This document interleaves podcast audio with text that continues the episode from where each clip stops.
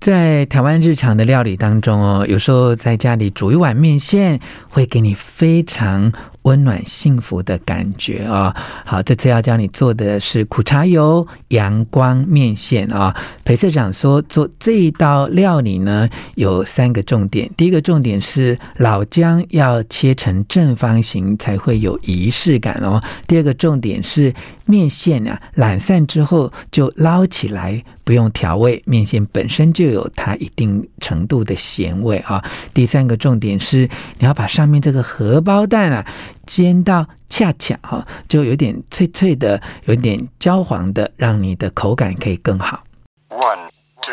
three, hit it. 吴若全，全是重点，不啰嗦，少废话，只讲重点。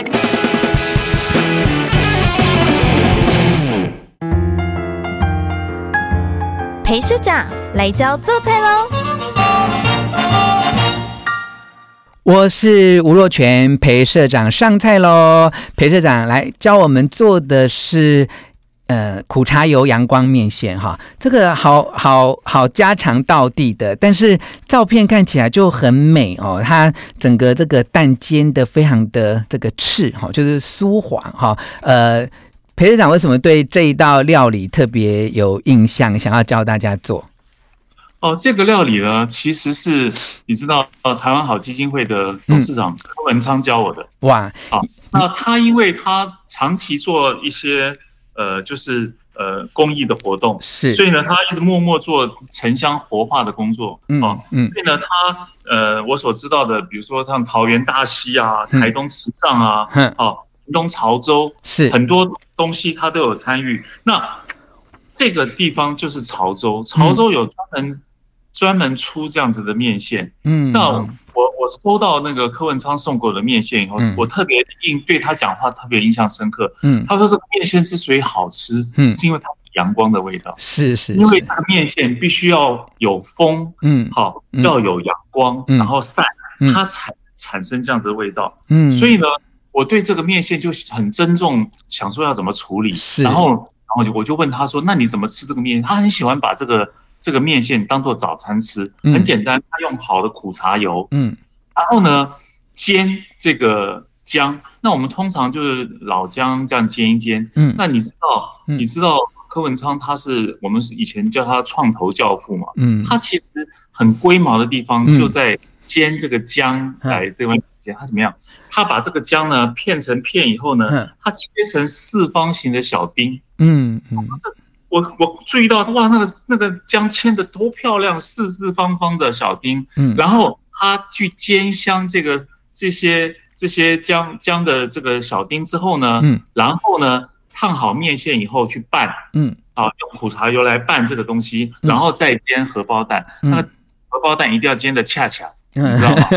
嗯然后放上去，他就觉得这是一个呃活力十足的早餐。你看，有嗯面，嗯有从屏东南部带来的阳光的味道，嗯好嗯，有有有有有煎香的这个姜的味道。嗯嗯哦，然后苦茶油，你知道你知道苦茶油拌面那个是非常非常美味的，是，然后再加上一个煎的恰恰的荷包蛋，我觉得真的真的真的非常非常元气十足。是这个是。早餐，我我觉得它也很有呃特别的这种呃反差感了哈，因为我们呃听到柯文昌先这个创投家，其实他是我的前老板呢、我以前在 HP 工作的时候，他是我哦们 HP 的董事长哦。 那呃后来他就是离开 HP 惠普科技之后，呃也有做自己的事业，那么现在在做台湾好基金会哈，在我们的眼中，因为以前我刚出社会嘛，就是一个呃一个行销企划部的职员这样，然后看到呃柯先都觉得说哇，柯先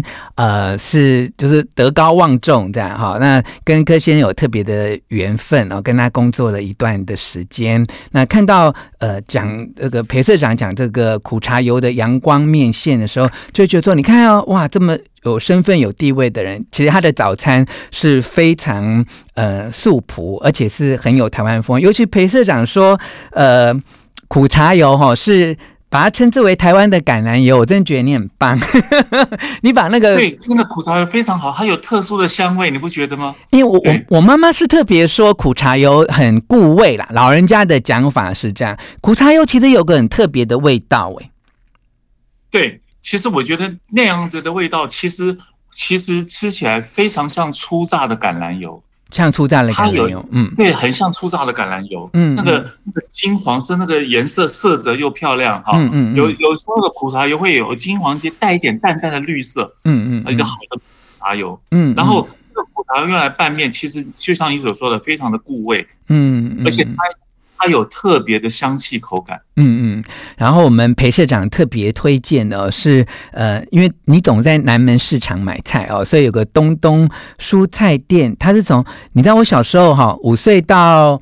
呃十一岁那几年，我就是住在东市旁边，我就住台中的新社，所以你说这是从东市引进的苦茶油，是农家自制，没有商标，然后每年只有春天出一批啊。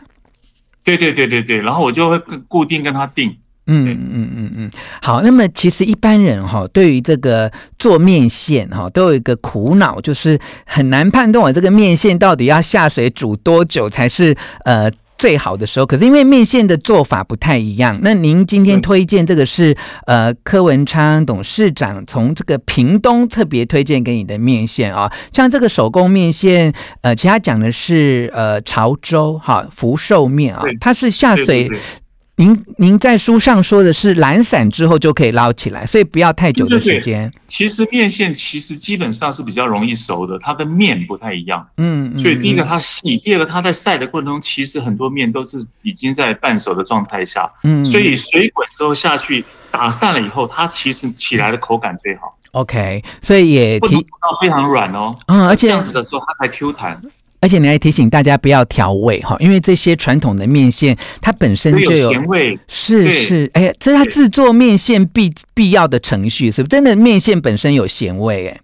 对呀、面线有咸味。对对嗯对，嗯嗯，好，那么呃，煎蛋哈，煎蛋要煎到这么赤哈，其实因为裴市长是呃这个厨艺老手哈，对于一般在听我们节目的听友，有些人其实对于煎蛋怎么煎到这样恰恰，有没有什么秘诀可以传授给大家？当然是要热锅，嗯嗯锅一定要热。嗯好，很热的锅油下去以后，要等这个油有点冒烟的时候，嗯才把蛋打上去。是打上去嗯一定不要急，嗯一定不要急着去翻它，嗯让它煎到香之后，你看到我的我我我的书上面也有图片，嗯你那时候你看到旁边都卷起来 了，旁边卷起来的时候，嗯当旁边旁边那个蛋圆开始卷起来的时候，就表示下面一定是煎到湿翅了，啊这个时候再翻面，再翻面然后千哈，万千万不要一开始就把那个蛋黄打破，要忍住。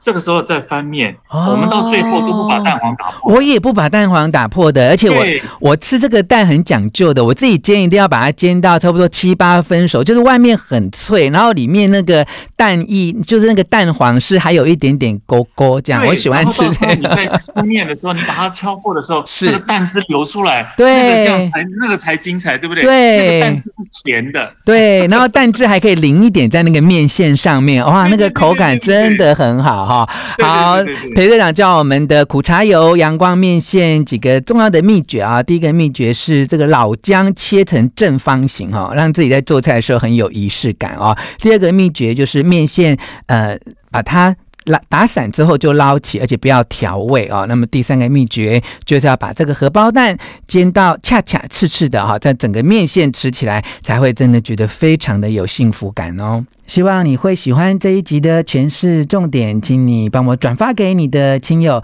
而且要给我五颗星的评价哦。我们下次再见。